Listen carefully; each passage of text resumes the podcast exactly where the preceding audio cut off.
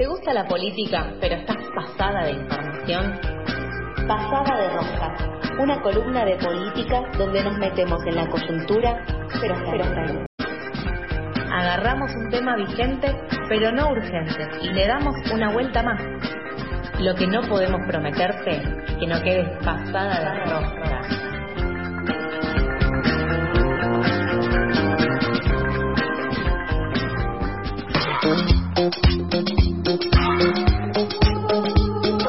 Llega Pasades de Roja aquí en FM La Tribu de la mano de Nacho Marchini a un año del intento de magnicidio a Cristina Fernández de Kirchner. Buen día, Nacho. Buen día, exactamente. Como dijimos, eh, la semana pasada se cumplió un año, el primero de septiembre, del intento de magnicidio de Cristina Fernández de Kirchner.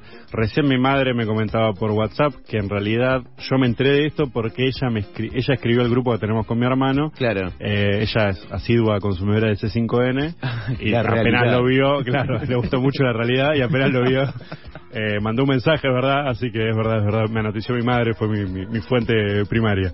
Mira, Así que vamos a hablar, bueno, eh, recordemos un poco el contexto en el que Sí. se dio el intento de magnicidio. Previo a- al, al atentado que sufrió Cristina por parte de Fernando Sabac Montiel, este personaje bastante particular que merece una columna aparte quizás. Eh, el 22 de agosto, el fiscal Diego Luciani había pedido la- una por la causa vialidad de la que estaba siendo investigada Cristina sí, pidió 12 años de condena y la inhabilit- inhabilitación perpetua para ejercer cargos públicos.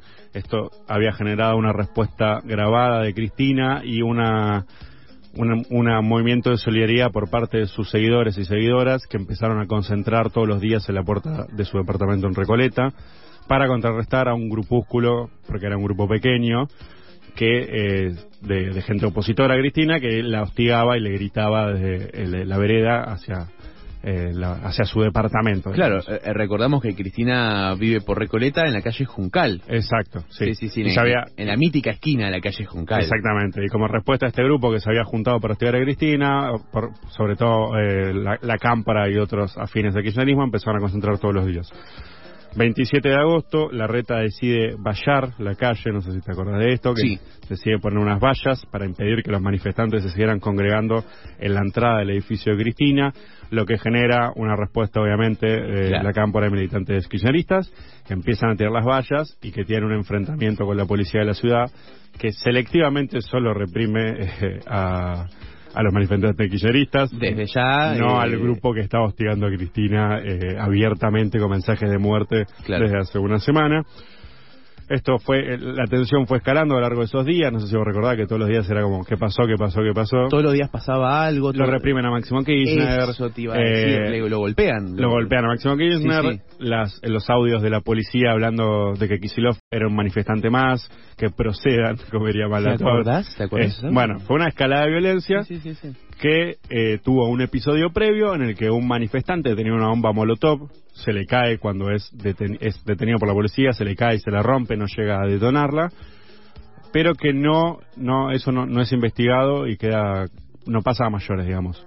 Finalmente, el primero de septiembre a la noche, se da el intento de magnicidio de Cristina, en la que Fernando San Montiel se camufla entre los seguidores de Cristina, se acerca a centímetros de ella y le gatilla dos veces la, la famosa pistola Versa en, Sí. en el rostro, que no, no sale la bala. Le falló el tambor de, de la pistola. No pasó la corredera, digamos. Claro. En una pistola vos tenés que hacer el movimiento de pasar la corredera para poner la primera bala, que es la que sale efectivamente. No hizo ese movimiento, él después explicó en un audio que fue lo único que, se- que habló desde que está detenido, diciendo que se puso muy nervioso y que, y que no lo hizo, que eso fue el motivo por el cual el disparo no salió. Gracias al cielo.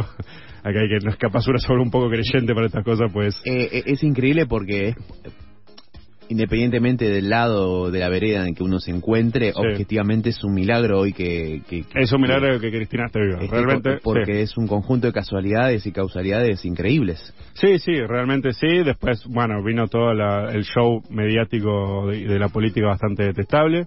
Sí. La nota de Clarín diciendo la bala que no salió y el fallo que sí saldrá. Patricia Burrich, que al día de hoy todavía no repudió el intento de magnicidio de Cristina. eh, Macri que hizo un repudio bastante light y automáticamente, lo cual ahora vamos a ver que es bastante curioso, automáticamente dio a entender que se trataba de un desequilibrado mental, la, la vieja teoría del lobo solitario, del loquito suelto, Claro. que se comió una historia y quiso hacer justicia por mano propia y pasar y trascender, digamos. Bien.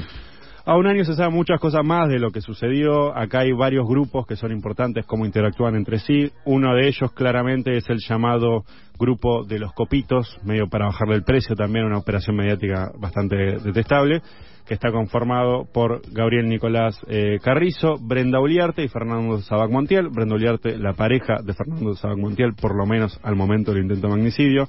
Ella estaba muy próxima, después se demostró que estaba muy próxima, que estaba ahí esperándolo a él. Tiene una foto con el, Claro, bueno, ellos con el chumbo. ellos lo- hay, hay un montón de indicios que no no fue o sea lo que se trata de hacer porque Sí. en qué están las causas actualmente hay dos causas una que es por eh, las acciones violentas de Revolución Federal y otra que es por el intento de magnicidio propiamente dicho Claro. lo que se está haciendo es por qué no están unificadas cuando hay ahora vamos a ver los vínculos evidentes que hay no no no te puedo decir que algo comprobado efectivo que estuvo organizado por ellos pero hay un montón de líneas de investigación con fuertes sospechas de que hay un, hay un vínculo entre estos dos grupos, entre Revolución Federal y los llamados copitos. Desde ya es un vínculo ideológico, mínimo. Sí, bueno, pero eso, eso no es imputable penalmente. Claro. La última, eso te puede parecer eh, moralmente repudiable, pero Claro, o éticamente repudiable, pero judicialmente no, eso no sería el problema. El tema es que eh, lo que se está haciendo, de hecho, la causa por el intento de magnicidio de Cristina fue elevada a juicio oral. Pero bueno, pensaría, en, en un principio se escucha eso y dice, ah, bueno, la justicia está actuando y acelerando. Lo que pasa es que cuando vos cerrás la etapa de instrucción, que es la etapa previa a un juicio, en la que vos acumulás pruebas, vos acumulás todo sobre lo que vas a, ju- a realizar después del juicio. Todo el corpus. Exactamente. Si vos lo cerrás antes, eh, cerrás puntas de investigación y lo juzgás concretamente por, eh, por menos hechos. O no, o no, no haces un mapa de todas las conexiones políticas e intelectuales que hubo detrás del atentado. Que es lo que reclama la querella, entre los que están, por ejemplo, Juan Grabois también, porque era una de las, de las uno fue víctima de atentados de Revolución Federal y también Claro. estaba en la lista de la, de la lista negra de esta gente llamados los copitos. digamos.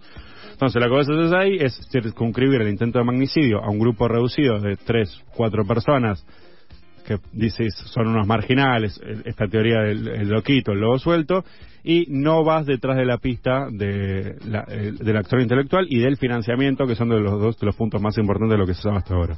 Bien. En relación al vínculo político, hay que decir que este grupo de los copitos tenía vínculos con Revolución Federal, que es este grupo eh, muy violento, tanto discursiva como físicamente violento, que es Revolución Federal, comandado por Jonathan Morel y Leonardo Sosa, son los dos líderes de este grupo, que eh, eh, realizaron varias manifestaciones violentas en todo el año previo al intento de magnicidio. Por ejemplo, la más conocida fue un 25 de mayo, que tiraron antorchas encendidas hacia, eh, hacia Casa Rosada, la famosa guillotina con la consigna a todos presos, muertos o exiliados, digamos, eh, escalaron, es, es un grupo pequeño, una minoría intensa, que llevó a niveles muy violentos el discurso político, en contra particularmente del kirchnerismo, sobre Claro. todo centrado en la figura de Cristina. Y sa- eh, eh, de, de ese grupito se, eh, se filtraron conversaciones en las que incluso eh, sondeaban la posibilidad de asesinar a Máximo Kirchner.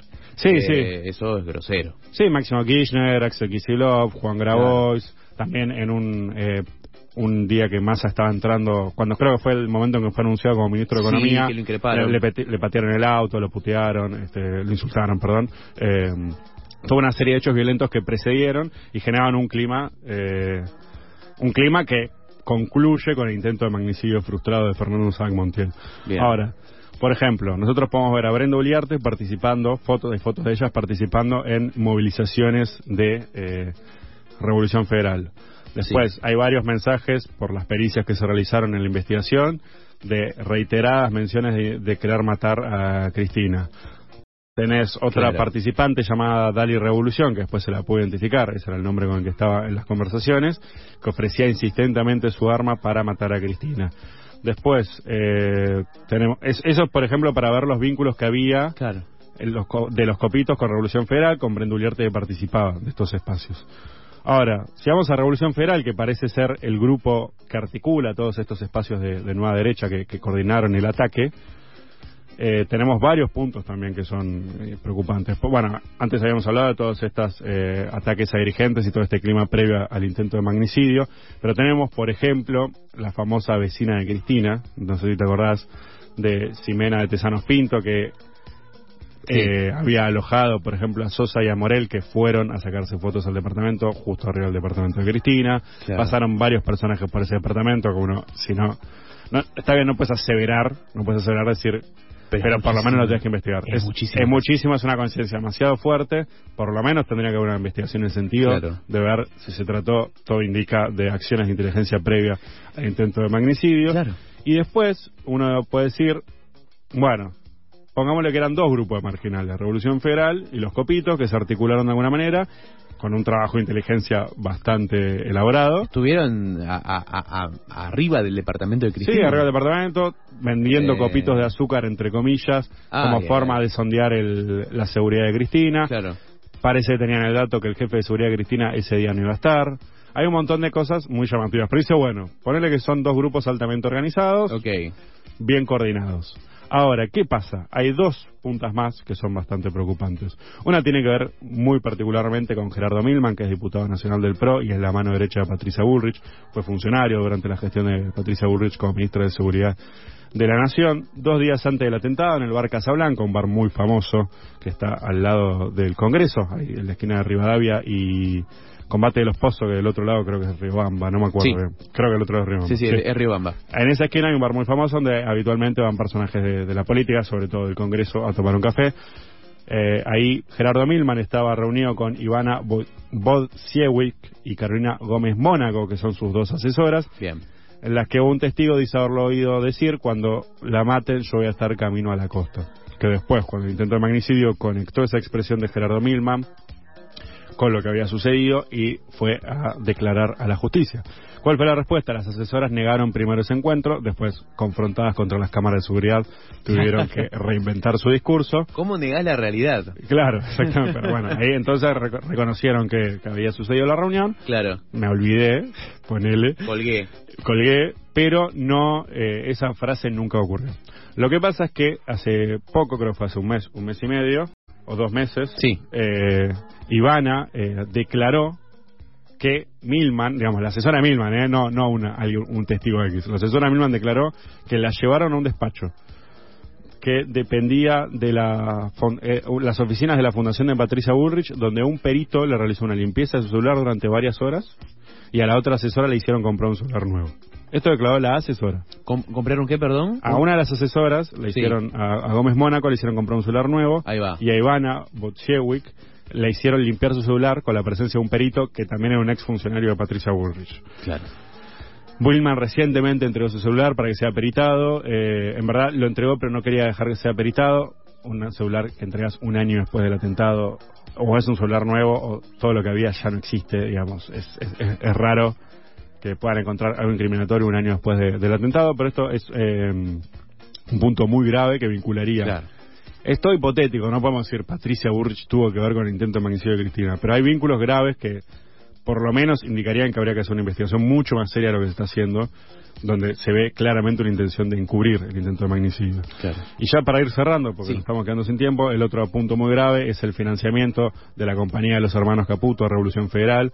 Eh, Jonathan Morel, el líder de Revolución Federal, tenía una carpintería que eh, los hermanos Caputo le encargaron a esa carpintería. Él había aprendido a ser carpintero hace unos meses vía YouTube, esa era su nivel de experiencia. Pero consiguió, se ve que es muy buen, es muy carismático porque consiguió una serie de contratos que llegan hasta los 15 Claro. millones de pesos por parte de la empresa del grupo Caputo para amueblar un, edif- un, un hotel del grupo ese grupo económico ubicado en Neuquén en la ciudad de Anielo.